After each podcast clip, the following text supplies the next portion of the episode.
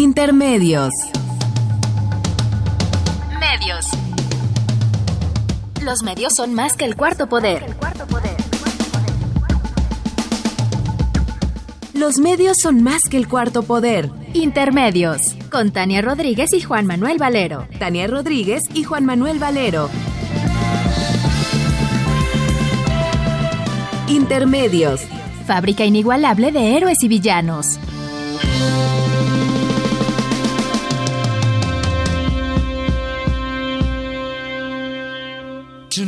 Intermedios.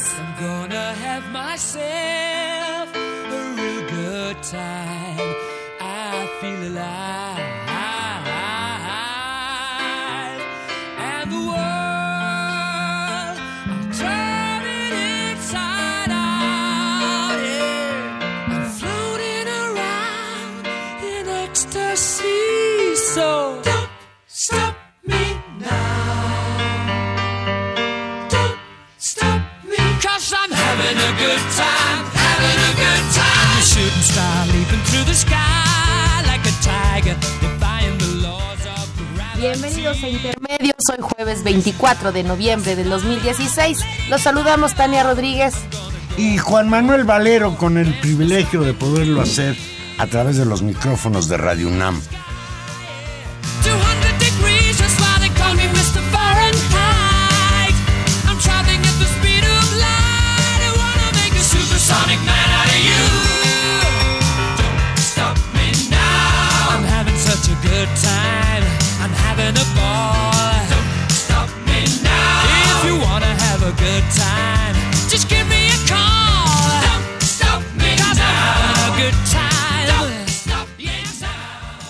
Freddie Mercury. Freddie Mercury, Juan Manuel. Ni más ni Maravilloso. Fíjate, Gilberto lo puso porque hoy, hoy cumplió 25 años de muerto Freddie Mercury. Increíble, ¿eh? Y a mí, a mí se me hace que, no- que, que Que esos no han 25 pasado se fueron- tantos Se años. fueron como agua. Y quizás sabes por qué sea, por la vigencia, por la vigencia de ese extraordinario músico. Un hombre muy, muy interesante, un contracorriente. No, y una voz vibrante, llena de, de texturas, llena de emoción.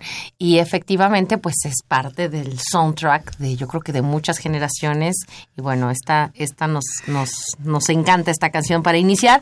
Así que si quiere pasar un buen rato, como dice la canción, pues just give it a call, llámenos, platique con nosotros 55 36 89 89 y aquí y aquí vamos a estar sin parar, Juan. En esta, en esta En noche esta noche. fría en la Ciudad de México ya hay varios días en que parece que ya llegó el invierno para quedarse definitivamente.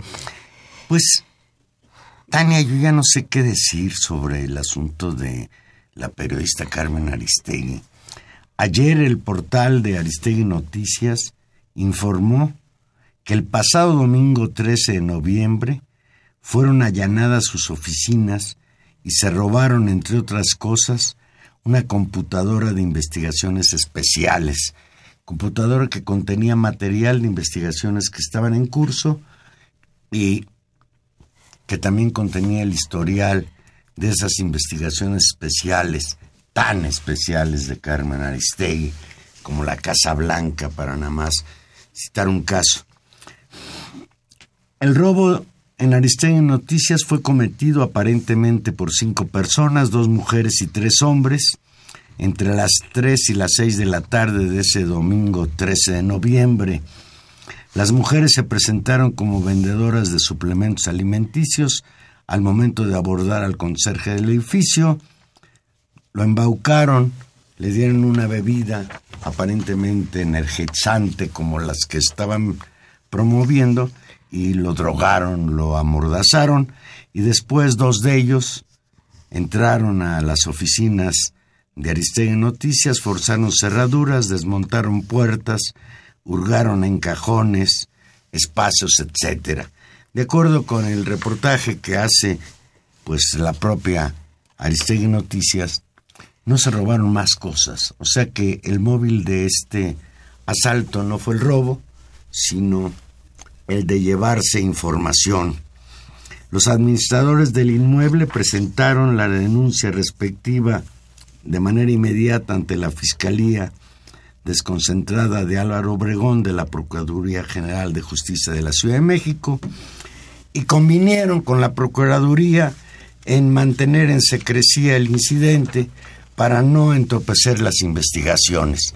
Sin embargo, se filtró la información, dos medios nacionales, creo que el periódico Récord y otro que no recuerdo ahora, publicaron la noticia, con lo cual pues obligaron a Aristegui Noticias a tener que informar.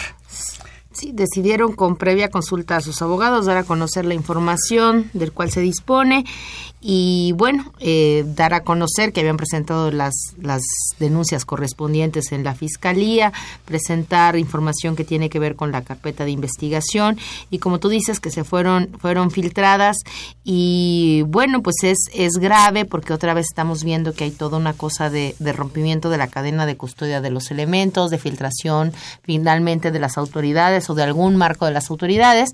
Y bueno, lo importante digo, me parece muy grave la filtración, pero lo, lo, importante es que supiéramos efectivamente qué pasó. Y lo más importante de este caso, es decir, eh, la significación de este robo que por toda la cadena de situaciones que han llevado pues a una situación de acoso a Aristegui, las denuncias penales, la salida de primero la salida de su programa de radio, las denuncias penales eh, y todas estas campañas incluso también de desprestigio en redes sociales que sistemáticamente de amenazas de muerte inclusive en las redes en Twitter. Entonces, eh, pues uno no puede no leer esta este hecho en función de ese contexto más general y leerlo como una avanzada más en, eh, en políticas de amedrentamiento, de presión, de, de una lógica pues bastante dura para este grupo de periodistas y particularmente para Carmen Aristegui, que paradójicamente recibe de manera sistemática el apoyo y el reconocimiento de asociaciones de prensa internacionales y que pese a ello, o tal vez por ello, eh, recibe y sigue recibiendo este tipo de, eh, presiones. Entonces, pues nuestra solidaridad para, para Carmen, nuestro saludo desde aquí y bueno, estas, poner esto como un, un asunto público, como un asunto de interés, pues no solamente es, es justo, sino que en cierta medida también es nuestra obligación, ¿vale? Y sobre todo, bueno, que en Carmen Aristegui se sintetiza una situación de persecución que han sufrido los periodistas durante este sexenio, el sexenio anterior, los casos de asesinatos de, asesinatos de periodistas y pues es, es una es, es, para preocuparnos. ¿Sí? ¿De dónde vienen estos ataques? Que pretenden, etcétera, etcétera. Y después de un, la semana pasada justamente que, que, recibió este último premio internacional Carmen, con un discurso, una pieza de discurso muy dura, muy fuerte, muy frontal, criticando pues la situación, digamos, de emergencia nacional, no solo de persecución a la prensa y recordando su propia situación, sino también, digamos, la situación crítica que atraviesa el país en términos de sus instituciones, de la falta de liderazgo por parte del gobierno federal, del gobierno de Enrique Peña Nieto, y también problematizando lo que significa el triunfo el triunfo de Trump. Me parece que si no lo ha visto usted, ahí está en las redes sociales, vea un discurso muy muy duro y muy frontal, eh, muy honesto de Carmen Aristegui. La mejor manera de solidarizarse con Carmen Aristegui es seguir su plataforma informativa en las redes sociales y desde luego pues su intervención de todos los días en la cadena CNN por la noche y desde luego también sus artículos en el periódico Reforma. Pues caray, persecución, Tania, intimidación. Yo creo que va a ser difícil que callen a Carmen Aristegui, eso te lo aseguro. Bueno, esperemos, esperemos que sí, Juan Manuel.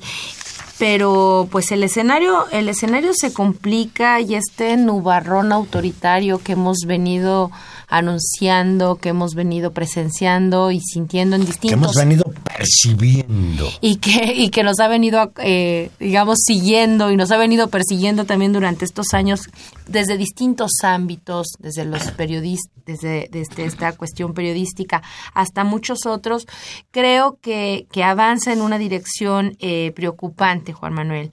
Ayer se presentó eh, primero apoyada, presentada por, por la bancada del, del PRI en la Cámara de Diputados y después respaldada por el propio Peña Nieto, eh, lo que se presenta como un marco jurídico que eh, legalice la actuación de las Fuerzas Armadas en tareas de seguridad y que les atribuye una cantidad de, de posibilidades de actuación que rebasan con mucho lo que en términos constitucionales hoy queda marcado para las Fuerzas Armadas. Esto se pone en un marco como eh, garantizar la actuación de las Fuerzas Armadas, pero en realidad esta lógica de la garantía me parece que es como lo está presentando el gobierno federal, es mucho más la normalización de una situación a todas luces anormal, que es la presencia del ejército en las calles de este país en tareas de seguridad.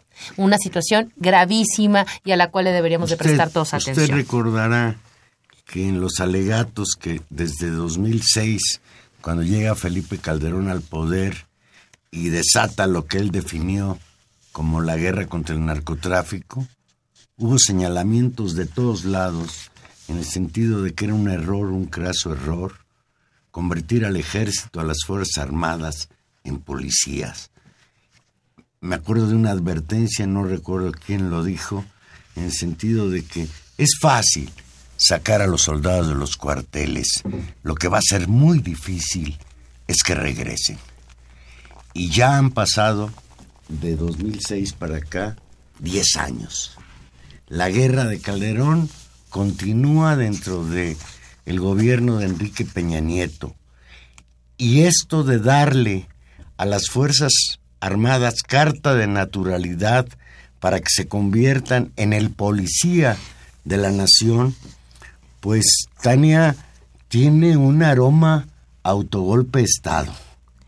Es, es Eh, muy preocupante. Se sale de toda posibilidad, de toda norm- normatividad y acusa también por el otro lado la debilidad que ya tiene para gobernar el señor Enrique Peña Nieto. Hay, yo creo que hay dos elementos que son... Y por el eh, otro lado, perdón, está respondiendo a una presión de las Fuerzas Armadas, los que primero insistieron en la necesidad de que les dieran bases jurídicas para actuar en esta guerra contra el crimen organizado, fueron el secretario de la Defensa Nacional y el domingo 20 de noviembre el propio eh, secretario de la Marina. Y en este sentido, bueno, pues ya está caminando la propuesta. Hoy escuchaba yo al diputado este Camacho Quirós, exgobernador del Estado de México, paisano de Peña Nieto, que fue quien presentó en la Cámara de, de Diputados la propuesta, defenderla y defender lo que es indefendible, defender el estado de excepción. No tiene por qué estar el ejército en las calles haciendo funciones de policía, violando los derechos humanos, los ejemplos brutales de Tlatlaya y otras partes nos muestran que es un error muy grave y peor aún que lo quieran convertir en algo permanente, legislar para que las Fuerzas Armadas pues asuman el poder, el poder en toda su expresión. Esto que tú dices eh, creo que es justamente el punto. Hay un elemento en el cual la propia Constitución eh, marca con claridad cuáles son las atribuciones de las Fuerzas Armadas, justamente por, por la tarea que en términos de su lugar en la Constitución del Estado tienen. Estos últimos 10 años, o estos últimos más bien, eh, sí, estos últimos 10 años, esta situación ha llegado a un límite insostenible en términos de otro tipo de atribuciones. Y justamente en lugar de corregir esta situación que en estos 10 años se ha ido profundizando con respecto al ejército en las calles y cumplir eso, lo que ocurre con esta legislación es que normaliza, como tú muy bien lo dijiste, esta especie de de situación de excepción se va a volver legal y eso transforma no solo la naturaleza de las Fuerzas Armadas y sus, sus atribuciones, transforma los límites entre el poder civil y el poder militar y por lo tanto transforma en buena medida la lógica de constitución del Estado mexicano. Me parece que es una reforma mayor que creo que tendremos que seguir viendo los alcances profundos que esto puede significar, pero que justamente por, por la dimensión que ya se presume ha provocado ya las reacciones de expertos y de organismos no gubernamentales que eh, han señalado que esto es justamente un exceso, no solamente porque porque garantiza lo que ya hacen en términos de seguridad, sino que lo abre a otros campos. Particularmente me parece notable y absolutamente preocupante las atribuciones que se le da a intervención en términos de casos de corrupción. Y eso no significa, es decir, lo paradójico del caso es que efectivamente la corrupción es una situación lacerante en el país, pero darle la atribución a las Fuerzas Armadas de intervenir en casos de corrupción. Sin, eh, es decir, no es, pero para nada el marco, la naturaleza de su existencia jurídica y de, y de la lógica con la que actúan. Me parece que es un campo absolutamente peligroso en el cual, eh, en el cual nos podemos mover y ojalá que en esta situación, si efectivamente la cosa es tan arriesgada como los expertos nos dicen o como podemos imaginar que viene la cosa, la sociedad, eh, sí siga con muchísima atención esta, este caso. Al conmemorar en el puerto de Guaymas, Sonora, el Día de la Armada ayer, el mandatario Enrique Peña Nieto hizo suya la posición expuesta el pasado día 20 en el aniversario de la Revolución por el secretario de Marina, almirante Vidal Francisco Soberón, de avanzar en la aprobación de una norma legal para dar certidumbre a soldados marinos y pilotos en las tareas de recuperar la paz y la tranquilidad en las ciudades y zonas donde se requiere su presencia. El gobierno de la República refrenda este posicionamiento y se pronuncia por atender esta asignatura pendiente que dará certidumbre a las Fuerzas Armadas, dijo Peña Nieto. Y mira, lo primero que uno también debe analizar es que esto es una confesión del fracaso de las instituciones frente al crimen organizado.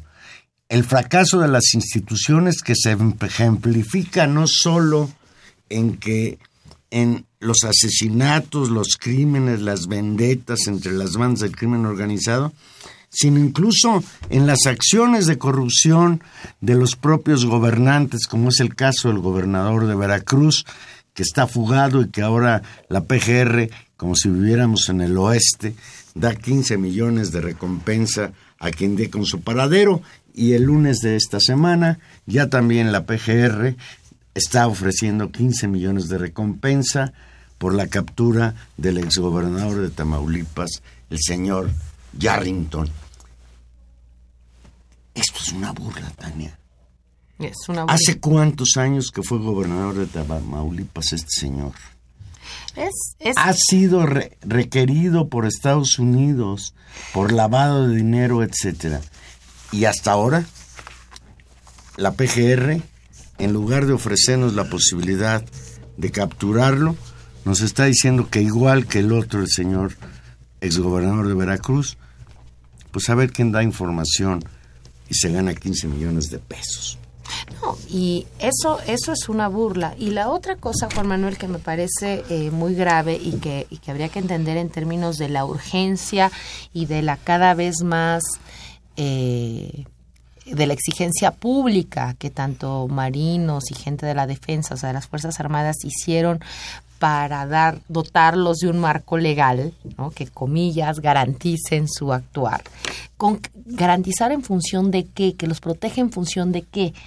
Uno, de la ilegalidad clara en la cual se está actuando, pero me parece que particularmente ante los casos sistemáticos de acusaciones en términos de violaciones a los derechos humanos Es decir, hay toda, es decir, el gobierno mexicano, el Estado mexicano, se está constituyendo desde distintas voces, de distintos ojos, como un Estado violador de derechos humanos y donde uno de los actores fundamentales de esas violaciones y de las más, digamos, atroces o de las de algunas de gran impacto tiene que ver no solamente con las policías, sino incluso con eh, cuadros que pueden venir del ejército, ¿no? Y que ese es un, un gran tema que seguramente está en el radar digamos, de estos generales que finalmente tendrían que ser los responsables de los mandos de lo que ocurre eh, en estas acciones.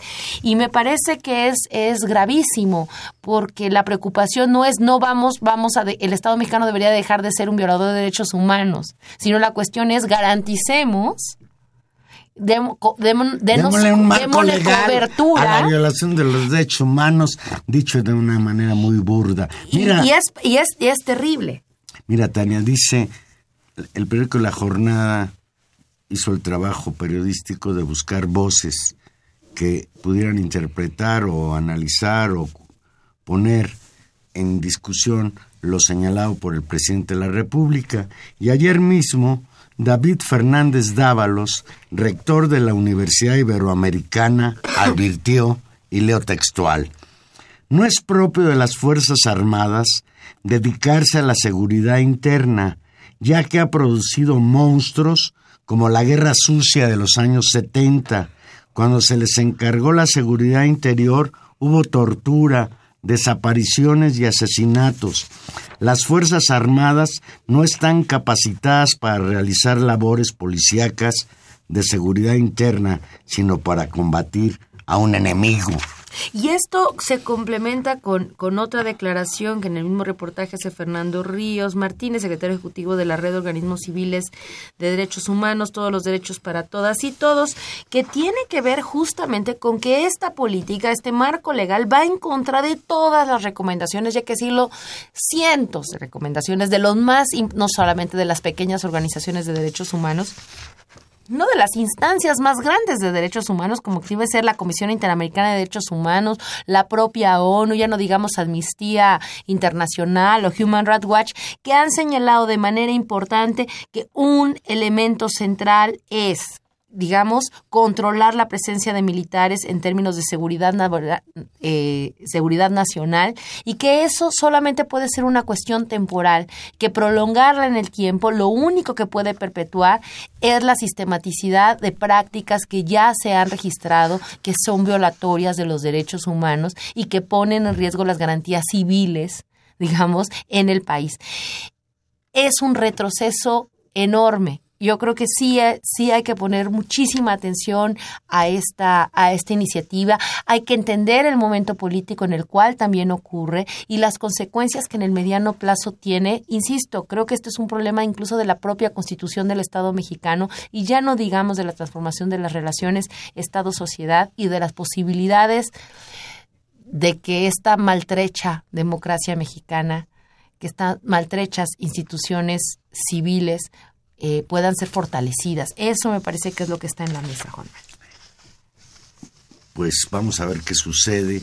Hoy ofreció el coordinador de la bancada priista en San Lázaro, que fue el promotor en el legislativo de esta pues de esta demanda, dice Peña Nieto, de esta iniciativa, que se va a discutir ampliamente. Ojalá y así sea. Ojalá y haya una discusión amplia y se pueda detener esto que en términos del rector de la Universidad Iberoamericana podría ser una monstruosidad.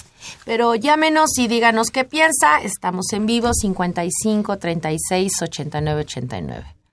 Vamos a una pausita musical y vamos de regreso.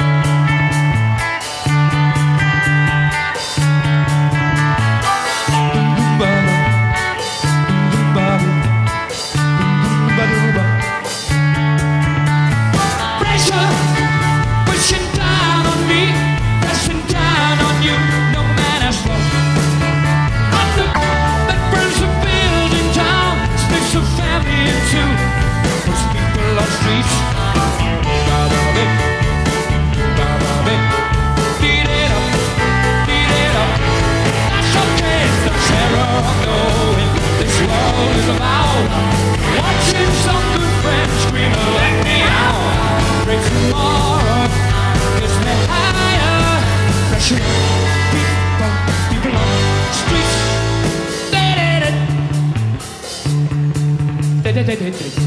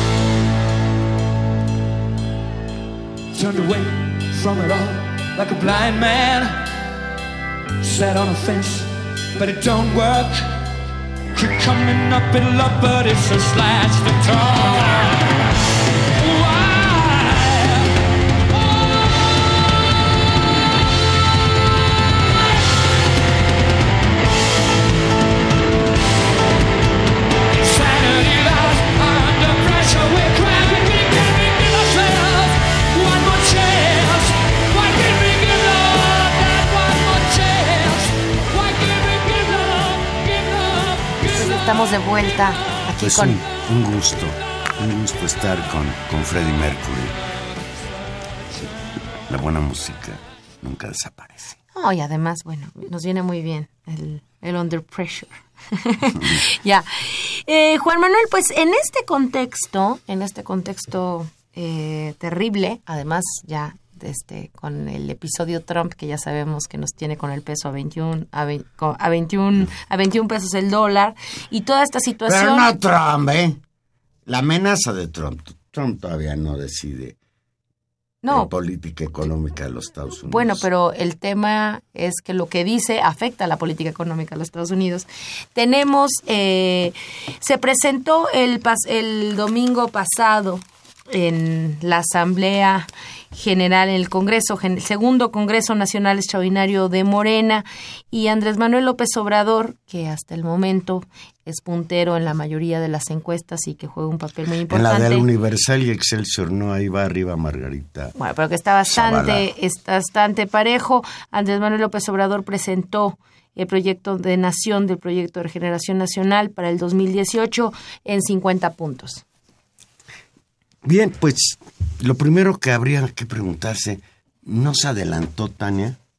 ¿No es muy adelantado el planteamiento?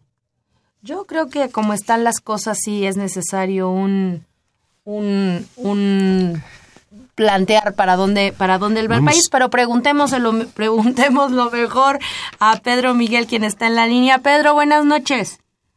Buenas noches, ¿qué tal? Pedro Miguel, usted lo conoce, periodista, analista político, editorialista del periódico La Jornada. Pedro, pues te gracias por estar hoy en la no- hoy esta noche con nosotros. Queríamos Valero preguntaba si, si había estado adelantado la presentación del proyecto de nación. Yo digo que la situación del país pues está tan complicada que, que tal vez amerita empezar a pensar qué vamos a hacer con él, pero cuéntanos mejor tú cómo, cómo estuvo el, el Congreso Nacional Extraordinario de Morena. Bueno, yo creo que la presentación del proyecto alternativo de nación estuvo atrasada más que adelantada, porque el viejo nuevo proyecto de nación eh, con el que había venido operando Morena, eh, en efecto se quedó viejo desde las reformas estructurales, es decir, estamos en otro país al que teníamos en 2009-2010, que es cuando se presenta ese, ese nuevo proyecto de nación. Urgía como considerar eh, las nuevas variables, el nuevo entorno creado a raíz de las reformas, etcétera, para tener una propuesta de país viable, sensata, aterrizable, etcétera, ¿no? O sea, Creo que fue, sí, perdón. no, no, no, me parece muy importante esto que puntualizas, es decir, el cambio que tú ves en términos del tono y de la plataforma tiene que ver con asumir que este país cambió en función de lo que significó la transformación profunda de las reformas estructurales. Claro, tenemos un país mucho más destruido que, a mediados del calderonato, que es cuando se presentó el nuevo proyecto de nación. Hoy tenemos un país más desarticulado, más pobre, con menos Estado, con menos eh, autoridad, con menos principio de autoridad, con menos principios en general, con 52 millones de pobres, es decir, estamos viviendo una catástrofe muy acentuada, ¿no? Y además no tenemos las salvaguardas que teníamos hace unos años, porque resulta que la renta petrolera se esfumó. Se esfumó coyunturalmente por la caída de los precios petroleros, pero se esfumó estructuralmente por la entrega de los recursos naturales al extranjero. Se esfuma la certeza jurídica para todos menos para las grandes transnacionales y los grandes consorcios, porque la reforma energética va acompañada de disposiciones tremendas expropiatorias de toda la propiedad que ambicionen los pilotos internacionales, ¿no? Entonces, eh, sumados a los cambios que estamos viendo en el mundo, que son muy dinámicos, muy fluidos, hacía necesaria una, una nueva reformulación. Y esta reformulación creo que llega muy a tiempo, además, con eh, el cambio de escenario radical que ocurre con la inesperada victoria de Trump. Tener a Trump de presidente electo ya cambió el mundo. Mira, yo ahorita estoy en Santiago de Chile, vine a ver eh, la visita del presidente chino bueno, eh, Trump eh, anuncia que no va a firmar el, el acuerdo transpacífico, el TPP, e inmediatamente entra el presidente chino a cosechar acuerdos en libre comercio a Sudamérica, ¿no? Ahí debería estar Peña Nieto ahorita. Hombre, Peña Nieto estaba tratando de pedirle perdón a, Obama, o a lo que queda de Obama en Lima, por Dios, en la cumbre de la PEC, ¿no? O sea, no entienden nada de nada. Pedro, Miguel, buenas noches. Oye, ¿Cómo quizás por eso el primer punto, y es muy importante, de este, de, esta, de este proyecto de nación que propone López Obrador, que propuso el domingo, sea que consulta para determinar si se mantiene o revierte en las llamadas reformas estructurales, laboral, educativa, fiscal, energética, entre otras. Y estamos totalmente de acuerdo con ese punto de partida. Otro punto, Pedro Miguel, cambio total a la estrategia para atender el problema de la inseguridad y la violencia. ¿Qué implica esto que plantea López Obrador? Cuando ayer Enrique Peña Nieto demandó al Congreso atender la asignatura pendiente de dotar de un marco jurídico a las labores de seguridad pública a cargo de las Fuerzas Armadas. Mira, yo creo que es eh, muy claro el planteamiento de López Obrador. Esa consulta pública se planteó, se demandó y se exigió antes de las reformas estructurales. Bueno, vamos a hacerla después el tratamiento sigue siendo el mismo. Tenemos que someter a consulta, primero, si se entregan las riquezas naturales al empresariado nacional y transnacional. Bueno, segundo, vamos a preguntarle si los recuperamos para la nación, ya que no pudimos hacerlo de, de antemano, vamos a hacerlo a posteriori. Ese es un punto. El segundo punto que tú planteas, eh, mira, este sexenio se ha caracterizado por un manoseo de las leyes y de la Constitución con fines de encubrimiento. Eh, el caso más claro es el de las leyes anticorrupción. No se necesita estar reformando las leyes para cumplirlas. Lo que se necesita es voluntad política. Combatir la corrupción con el marco legal que tenemos o que teníamos hasta hace unas semanas unos meses era perfectamente posible si se deseaba combatir la corrupción, pero no se desea. Entonces, de la misma manera, reformar el marco legal para, para ver qué hacemos con las Fuerzas Armadas eh, en el combate a la inseguridad es parte de esta simulación. La Constitución lo dice muy claro, no hay problema en ello. las tareas de las Fuerzas Armadas no son la seguridad pública, son la seguridad nacional, son la asistencia a la población en casos de desastre son la preservación de la integridad del territorio. Punto. Ahora, ¿quieren manosear eso? Bueno, han estado metiendo a las Fuerzas Armadas en funciones de policía de manera ilegal, es decir, están reconociendo una ilegalidad que ya dura una década. Pero eh, esto, es, esto es un problema de voluntad política de cumplir las leyes. Una, una ilegalidad política que además, Pedro, ha sido eh, una situación que ha costado o que ha convertido al Estado mexicano vía justamente esta, esta situación en un activo violador de derechos humanos.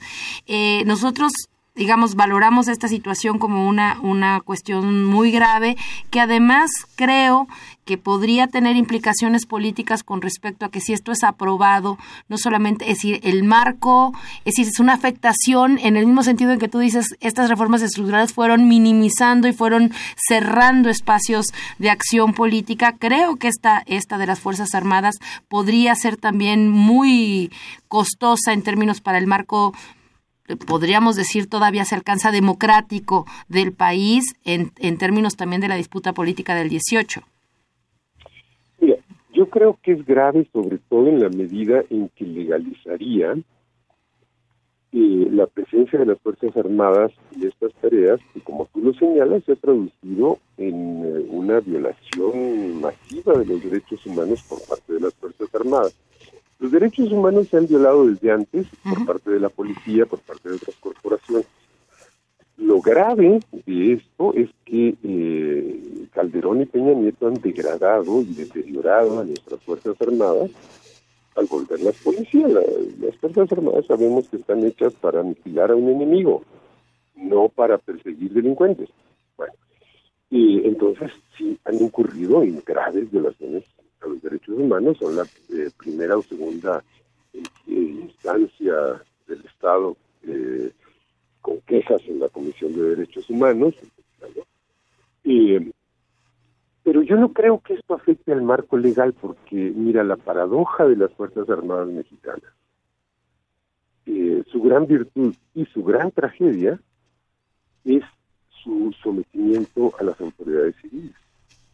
Es decir, finalmente eh, las Fuerzas Armadas han hecho lo que los gobernantes civiles les han ordenado. Y les han ordenado hacerle la guerra a la población. Porque si nosotros vemos el problema de la delincuencia, del tráfico de drogas en estados como Sinaloa, estados como en regiones fronterizas, etcétera, y consideramos que la propia inteligencia militar reconoce que el narcotráfico genera medio millón de empleos directos, pues estamos viendo que hay un sector de la población involucrado en el narcotráfico en muchas escalas, desde los campesinos marihuaneros y amapoleros hasta los capos, pasando por médicos, contadores, camellos, etcétera, ¿no? pistoleros, halcones, etcétera.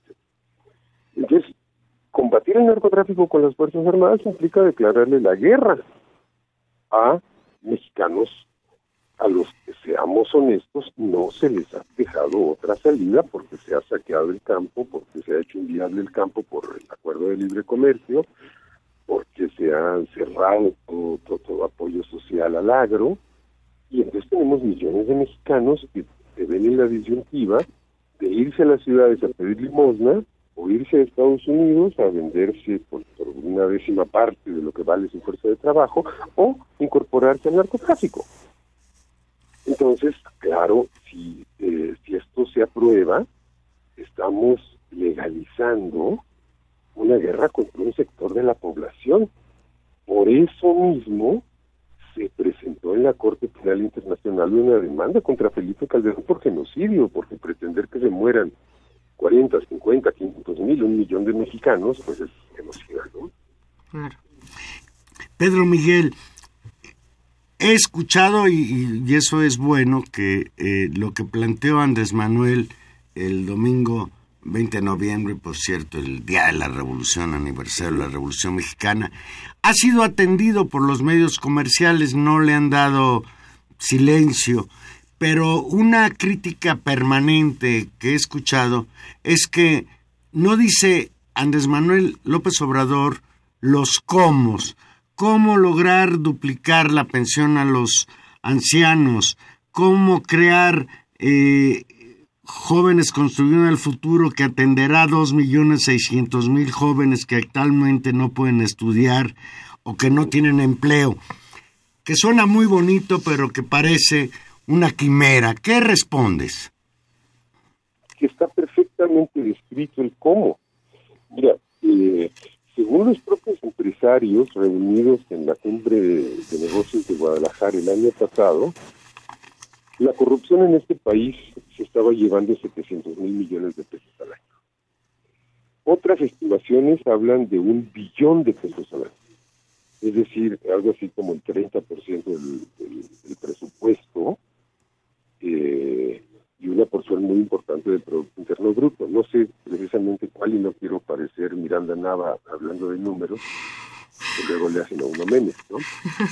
Pero sí es un tercio del, del presupuesto.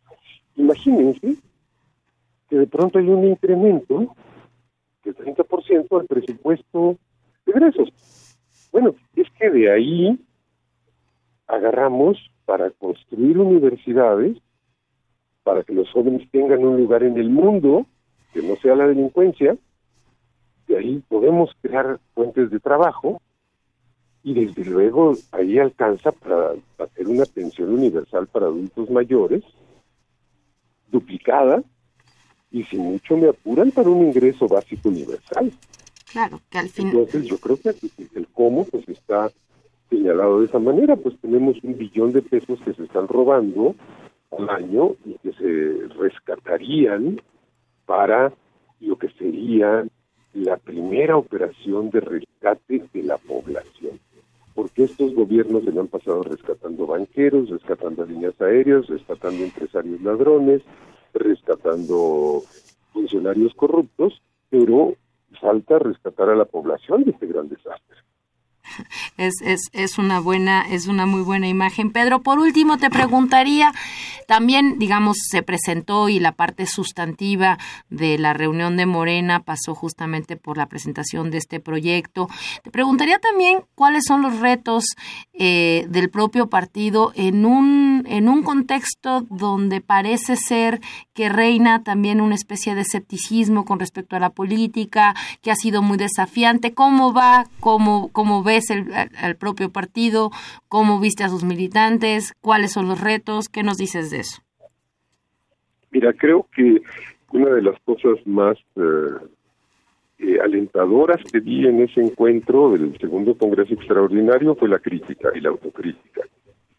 Se escuchó todo, eh, toda suerte de descontentos, toda suerte de malestares, de quejas, etcétera, que la militancia quiso exponer de manera abierta y se le dedicaron horas a explicar eso. Eh, creo que esto es muy importante porque se habían venido haciendo señalamientos de que en Morena faltaba autocrítica, faltaba crítica, faltaban orejas para escuchar, etcétera. Y creo, yo lo que vi es que quien quiso criticar, criticó, quien quiso proponer, propuso, quien quiso eh, quejarse, se quejó, y bueno, desde luego esto requiere un trabajo posterior de elaboración, ¿no? Claro. ¿Cuáles, cuáles Sí, tú eh. sentirías que fueran como las angustias más, más citadas? ¿Cuál, cuál es, cua- cuál era como, digamos, más allá de las asuntos organizativos, asuntos de estructura interna, asuntos de autoridad, asuntos eh, que tienen que ver con el crecimiento explosivo que ha tenido Morena a raíz de las últimas dos elecciones. Y eh, y que desde luego implica lo que yo llamo dolores del crecimiento, ¿no? Es decir, de pronto algo crece eh, y triplica su número de militantes, etcétera, entonces eh, pues hay un, un falta de entendimiento de los estatutos, de las normas de convivencia, de los órganos de control interno de, de, de vigilancia de los estatutos y de justicia, etcétera, etcétera, ¿no? Eh, creo que este es el problema principal y creo que tiene que ver con una falta de entendimiento de cuál es el espíritu de Morena, que eh, no es una organización para eh, optar por candidaturas, por cargos, por puestos, por eh, posiciones políticas, sino es una organización hecha para transformar al país y que requiere un espíritu eh, que reconozca como objetivo el bienestar de los demás y no el bienestar propio. Esto es muy difícil a veces de comunicar, pero eh, lo cierto es que la política ha sido muy pervertida en la búsqueda del bienestar propio de quienes participan en la política y hay que recuperar su espíritu de búsqueda del bienestar colectivo y del bienestar ajeno. Entonces, desde luego que eh, hay escepticismo, pues porque hemos vivido tres décadas de bombardeo eh, propagandístico de los antivalores neoliberales, de máxima competencia, de beneficio propio, de provecho eh, de sí mismo, etcétera, ¿no?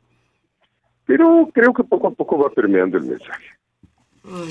Pues te agradecemos muchísimo. Algo que no te hayamos preguntado, Pedro Miguel, que tú quieras agregar. Pues mira, creo que este es el panorama. Eh, todas las eh, bolas de cristal son opacas, es decir, no sabemos qué va a pasar, pero sí me parece que en estas semanas se ha configurado una opción de poder real, posible y viable para transformar el país, para recuperarlo y para dejar atrás este país de muerte y volver a construir un país que sea una máquina para vivir y no para morirse en ella. Pues te agradecemos muchísimo y desde luego, bueno, pues habrá mucho tiempo de discutir con esto de que parece que el 2018 ya está aquí. Casi, Casi. pero falta año y medio. Pero tenemos que llegar y ahí se nos complica. Pedro, muchas gracias por estar con nosotros. Buenas noches.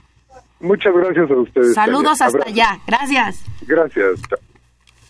Pues un, un gusto haber podido platicar con, con Pedro Miguel hasta Santiago de Chile. ¿Ves? Pues ahí está la cosa. Ahí está la cosa.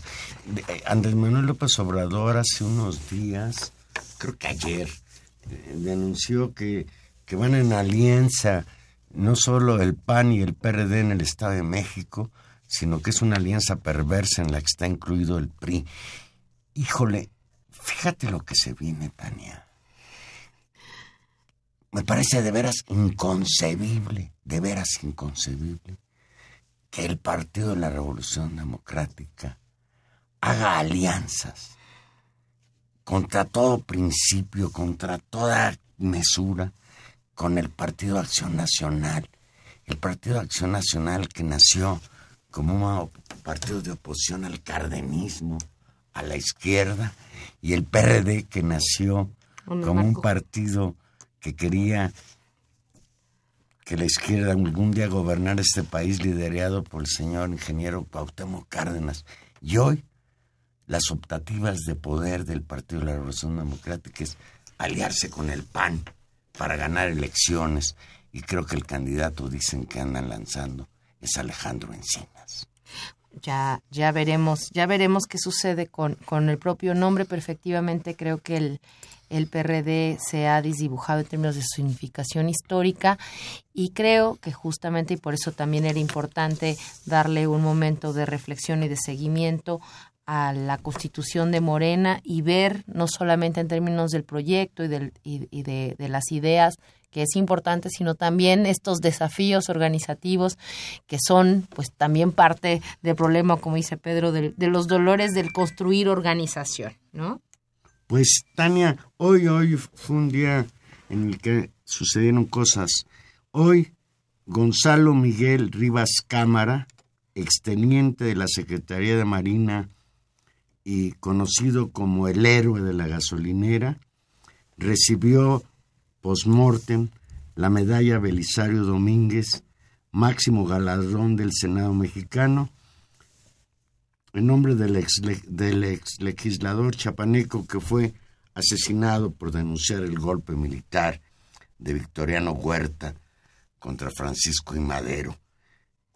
El inmortal Belisario Domínguez, en sesión solemne realizada en la antigua sede del Senado en la casona de Jicotencal, la mamá de Rivas Cámara, Socorro Cámara Murillo, recibió en nombre de su hijo la medalla, mientras su hermano menor Iván Inocencio Rivas Cámara, también teniente de la Armada de México, habló en la tribuna Somos una familia naval, mi padre fue capitán de corbeta, recordó Rivas Cámara y se le quebró la voz cuando recordó a su hermano mayor. Usted recordará, tú recordarás, Tania, que en 2011 en diciembre de 2011, hubo un enfrentamiento entre estudiantes de la normal rural de Ayotzinapa y fuerzas de la Policía Federal. Ahí fueron asesinados dos estudiantes de la normal y este señor Gonzalo Miguel Rivas Cámara, que trabajaba en una gasolinera en donde se prendió fuego en una de las bombas, tratando de apagar el fuego, se quemó. Y las quemaduras fueron terribles. Este hombre du- duró 20 días en agonía hasta que alcanzó la muerte. Sin duda es un hombre que debe tener un reconocimiento. Gonzalo Miguel Rivas Cámara, víctima de una confrontación en la que él no tenía nada que ver. Pero lo que yo sí quiero también señalar es que me parece un premio muy sospechoso, una medalla que no tiene nada que ver con los méritos, que son muchos, de Gonzalo Miguel Rivas Cámara, sino con una estratagema política. Golpear a, la a los estudiantes de Ayotzinapa. Deslegitimar la lucha que durante años han venido sosteniendo ellos en favor de la educación rural y desde luego, pues ayudarle a Peña Nieto a pasar el trago amargo de no habernos podido decir dónde están los 43 estudiantes de Ayotzinapa desaparecidos en 2014. Porque además ha sido perverso el manejo que se le ha dado. Uno de los proponentes de esta medalla fue el recientemente desaparecido Luis González de Alba. Y Luis González de Alba señalaba que este era un héroe que había sido asesinado por los estudiantes de Ayotzinapa, lo cual es una mentira cruel. Ni siquiera está perfectamente delimitado quién fue el responsable de haberle prendido fuego a la gasolinera. No está demostrado que han sido los estudiantes. Hay quien señala que incluso los dos autores materiales del incendio de la gasolinera salieron de detrás de las filas de la policía.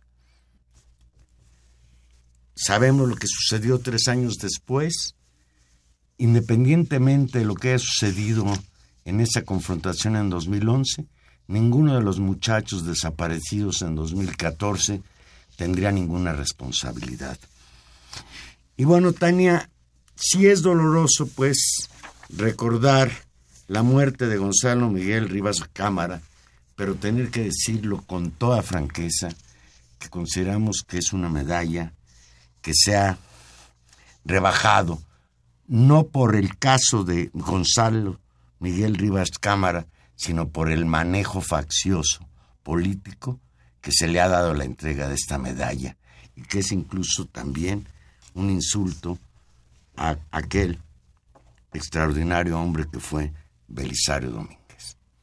Es, es una situación eh, muy, como tú dices, muy... eh, donde no, donde no cabe la ingenuidad, donde hay una intencionalidad política absolutamente clara de construir un referente distinto que trate de atenuar eh, o que trate de colocar un elemento nuevo en toda la discusión de, la, de lo que significa hoy en este país y en el mundo el nombre Ayotzinapa, que significa la responsabilidad de la desaparición de 43 estudiantes con una consigna muy clara y la de que fue el Estado, de que fue una responsabilidad del gobierno mexicano, eh, no solo la desaparición, sino la no investigación del caso y que es un, una, una marca que este gobierno ya tiene. Hay una, hay la intencionalidad de construir una, una narrativa distinta y colocar a un personaje de la sociedad civil que trate de ponerse por en medio en una lógica de un bando donde un lado están los estudiantes, del otro lado podría estar el gobierno, pero que en el centro aparece eh, la sociedad. Me parece un, un despropósito. Es muy lamentable el uso, como tú dices, intencional de la muerte de, de esta persona, que por supuesto es lamentable, que por supuesto es triste, que por supuesto tiene, y puede que tener un reconocimiento. que su actitud fue heroica. Eso, eso sí hay que puede tener claro. un, un, un reconocimiento en términos de tratar de apagar de pagar el fuego. Incluso ahora también en los reportajes se ha dicho que los protocolos de seguridad ya estaban, que las, las bombas de gasolina no estaban ya surtidas de mayor gasolina, toda una serie de cosas, Mm. pero creo que es, es eh, digamos, no es el punto. Te voy- te- el punto es la intencionalidad. Te voy y la a leer un intencionalidad me parece muy perversa. Te voy a leer un fragmentito de un artículo que publicó el portal de Aristegui Noticias de Temoris Greco, este cineasta y periodista, titulado el artículo Gonzalo Rivas, utilizan a una víctima para revictimizar y estigmatizar. No hay ingenuidad alguna en esta campaña. Gonzalo Rivas murió en un acto heroico, pero no lo premian por eso, sino porque a diferencia de otros héroes civiles, su caso puede ser convertido en un arma para atacar el mayor problema de gobierno de Peña Nieto, los 43 estudiantes desaparecidos de Ayotzinapa. En el ocaso adelantado de este sexenio y ante la certeza de que les van a pedir cuentas por sus omisiones, negligencias y crímenes, la cúpula en el poder quiere desactivar esa amenaza, desprestigiar la causa de Ayotzinapa para que no los persiga en el futuro. Tratando justamente de colocar esto que decíamos, otro, otro imaginario. Eh, yo creo que por más eh, y, de, y de repetir una y otra vez en los medios de comunicación esta idea del héroe de la gasolinera, del héroe del chilpancingo, cuando tampoco es que eso haya sido reconocido en términos de un de una construcción pública y desde abajo, y, y esto no significa que no sintamos solidaridad y tristeza por la muerte de esa persona, no estamos diciendo eso. El tema es que hay claramente una estrategia absolutamente dirigida, absolutamente coordinada por ciertos sectores de la intelectualidad, de los medios de comunicación y de las cúpulas de poder, por justamente tratar de quitar eh, de la carga, tratar de, digamos, colocar un sesgo en la, en la en lo que hoy significa Ayotzinapa. Me parece, Juan Manuel, que que no lo van a lograr y que es lamentable la muerte de este señor y más lamentable este uso faccioso de su propia muerte. Nos dice Sofía López, que nos llama de Venustiano Carranza, respeto a Carmen Aristegui, lamento lo que le sucede, respeto mucho a Aristegui por su calidad y creo que le quieren acabar como le pasó a Gutiérrez Vivó. Ojalá hubiera algo que podamos hacer. Jaime Rojas, que nos llama de la Magdalena Contreras,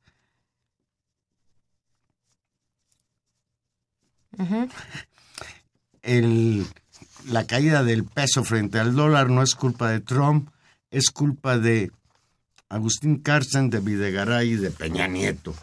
Pues sí. bueno, pues sí, en parte. Agustín Mondragón. Gracias, Agustín. Con lo de Carmen Aristegui, la principal hipótesis es que PN quiere borrar las huellas de la Casa Blanca. Pues yo no creo que lo logre, al contrario. Cada vez que le pegan a Aristegui, pues de lo primero que nos acordamos es de la Casa Blanca, ¿o no? Pues sí, Juan Manuel, y ya, y ya nos vamos. Este, les agradecemos mucho haber estado esta noche con nosotros.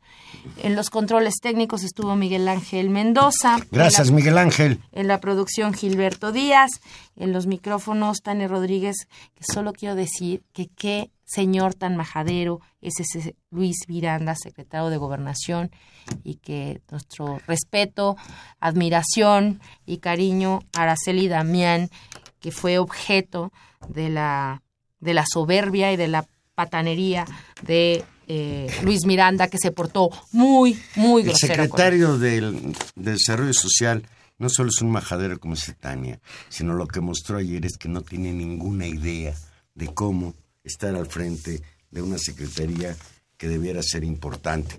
Pero el único mérito que tiene es que es amigo desde la infancia de Enrique Peña Nieto. Ya nos vamos. O- ojalá se haga el milagro y las y los Pumas de la UNAM Eso. ganen allá. ¿Ya viste? Y No hoy en la noche, de un ratito, las chivas rayas del Guadalajara le peguen al América en el miritito Estadio Azteca. Adiós.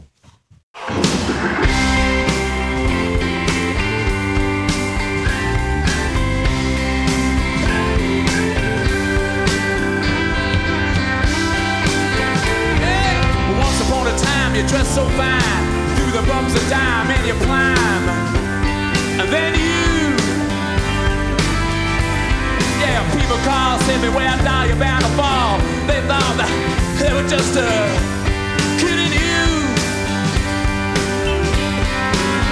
You used to laugh about everybody that was hanging out. And now you don't